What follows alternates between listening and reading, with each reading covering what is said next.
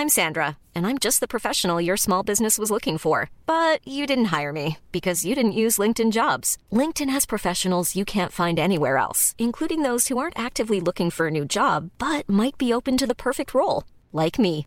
In a given month, over 70% of LinkedIn users don't visit other leading job sites. So if you're not looking on LinkedIn, you'll miss out on great candidates like Sandra. Start hiring professionals like a professional. Post your free job on linkedin.com/people today.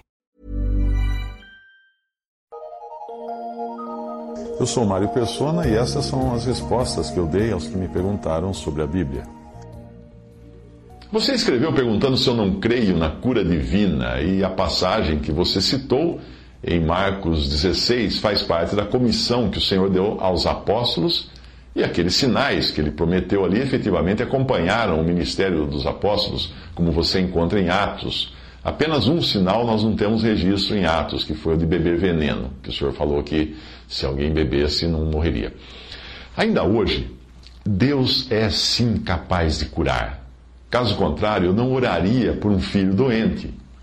A questão é que as curas e sinais do início da igreja tinham um objetivo muito claro, que era o de comprovar que Deus estava começando algo novo e os sinais eram uma espécie de selo e comprovação disso. Mas quem, quem já crê e é salvo, não precisa de comprovação.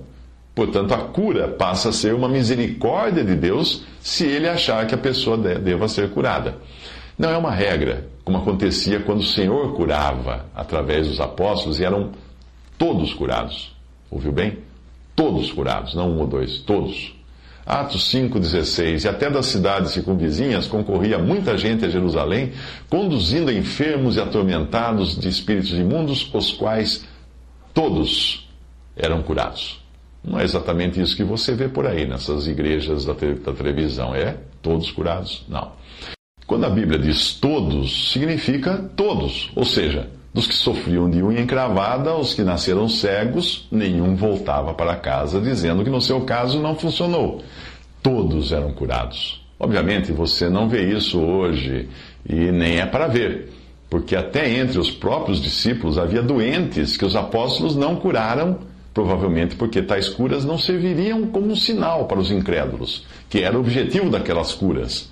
Eram sinais para os incrédulos. É o caso de Trófimo, que Paulo deixou doente em Mileto. Você encontra isso em 2 Timóteo 4, versículo 20. Deus fazia os milagres tendo em vista o povo judeu na sua incredulidade. Não sou eu quem diz isso, mas a palavra de Deus. Uh, 1 Coríntios 1, 22 diz: Porque os judeus pedem sinal e os gregos buscam sabedoria. De sorte que as línguas são um sinal não para os fiéis, mas para os infiéis e a profecia não é sinal para os infiéis, mas para os fiéis. 1 Coríntios 14, 22, esse segundo versículo. Até mesmo o apóstolo Paulo tinha uma enfermidade que ele chamou de espinho na carne. E de, também, além de deixar Trófimo doente em, em Mileto.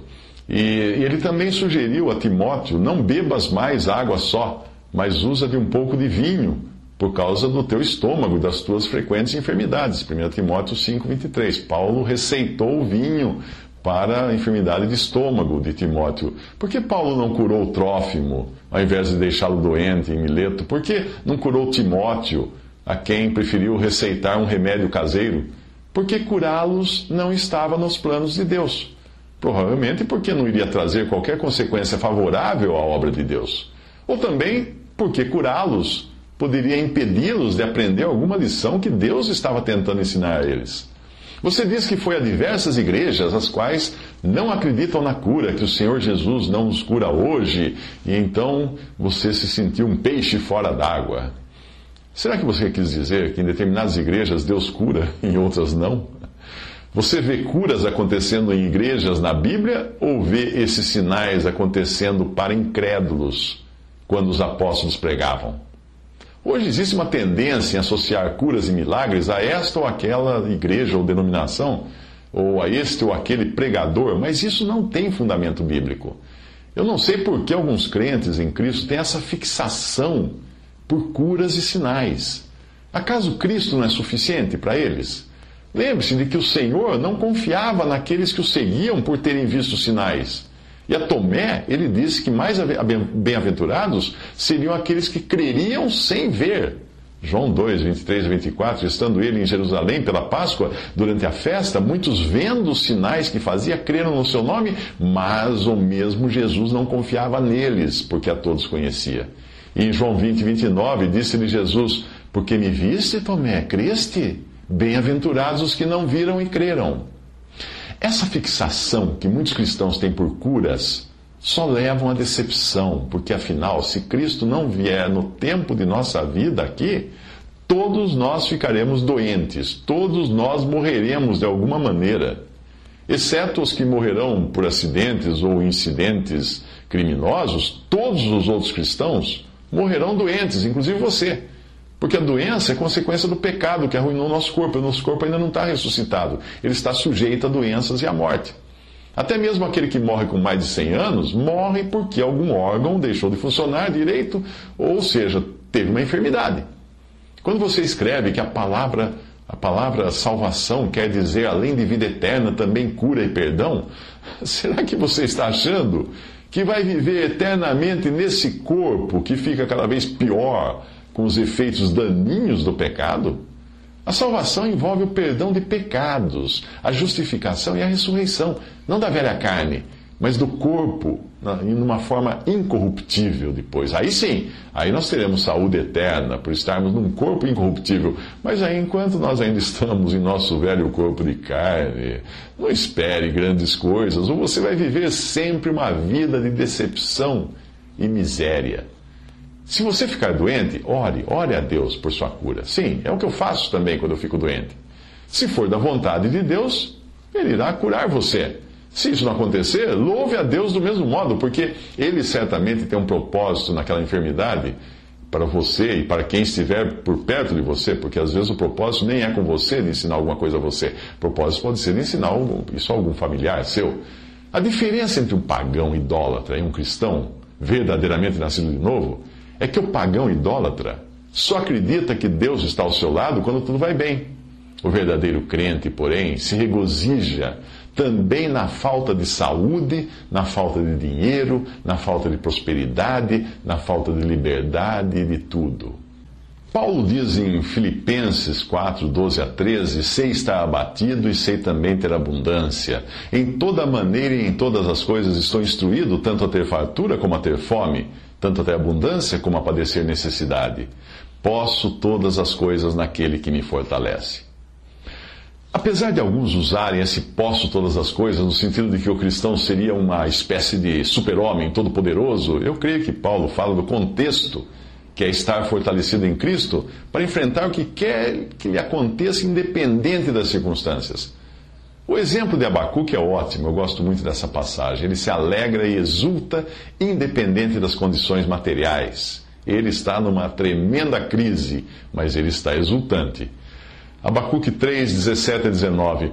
Porquanto, ainda que a figueira não floresça, nem haja fruto na vide, o produto da oliveira minta, os campos não produzam mantimento, as ovelhas da malhada sejam arrebatadas ou roubadas, e nos currais não haja vacas Todavia, eu me alegrarei no Senhor, exultarei no Deus da minha salvação. Jeová, o Senhor, é minha força e fará os meus pés como os das servas e me fará andar sobre as minhas alturas. É também por isso que o Evangelho é considerado uma loucura pelos que perecem, porque apenas um louco cantaria louvores com os pés nos troncos em uma masmorra como fizeram Paulo e Silas na prisão. É, lembra disso?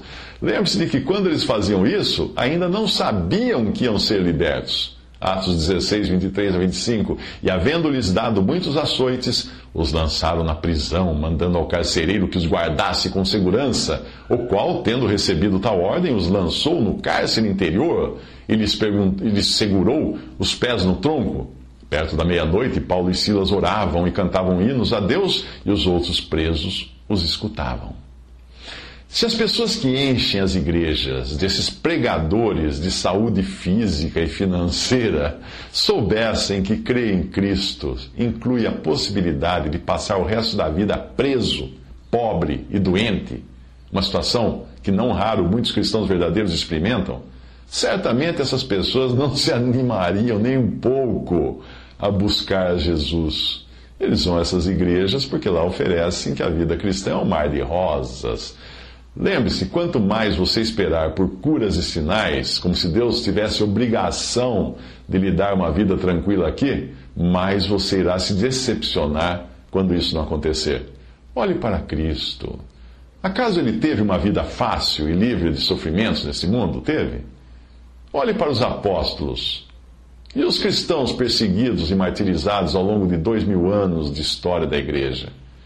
Todos os apóstolos acabaram mortos de forma violenta, exceto João. Então não espere grandes coisas, porque nós somos estrangeiros, não apenas numa terra estranha, mas num corpo totalmente arruinado pelo pecado. Feliz é o cristão pobre e preso a uma cama e que verdadeiramente conhece o Senhor, mais feliz é este do que o incrédulo rico e saudável, vivendo segundo os seus próprios pensamentos e as suas próprias concupiscências. A diferença entre o incrédulo e o cristão não está no resultado dos exames médicos ou na conta bancária. A diferença está no sangue que lhe deu acesso aos lugares celestiais em Cristo Jesus. Quem tem isso vai querer mais o quê? Efésios 1, de 3 a 7. Bendito Deus e Pai de nosso Senhor Jesus Cristo, o qual nos abençoou com todas as bênçãos espirituais. Onde? Aqui na terra? Não. Nos lugares celestiais, em Cristo. Como também nos elegeu nele antes da fundação do mundo, para que fôssemos santos e irrepreensíveis diante dele em caridade. E nos predestinou para filhos de adoção por Jesus, por Jesus Cristo, para si mesmo segundo o beneplácito de Sua vontade, para louvor e glória da Sua graça, pela qual nos fez agradáveis assim no amado. Em quem temos a redenção, pelo Seu sangue, a remissão das ofensas, segundo as riquezas da Sua graça. Hum. Será que nós precisamos mais? Ou já nos contentamos com tudo isso?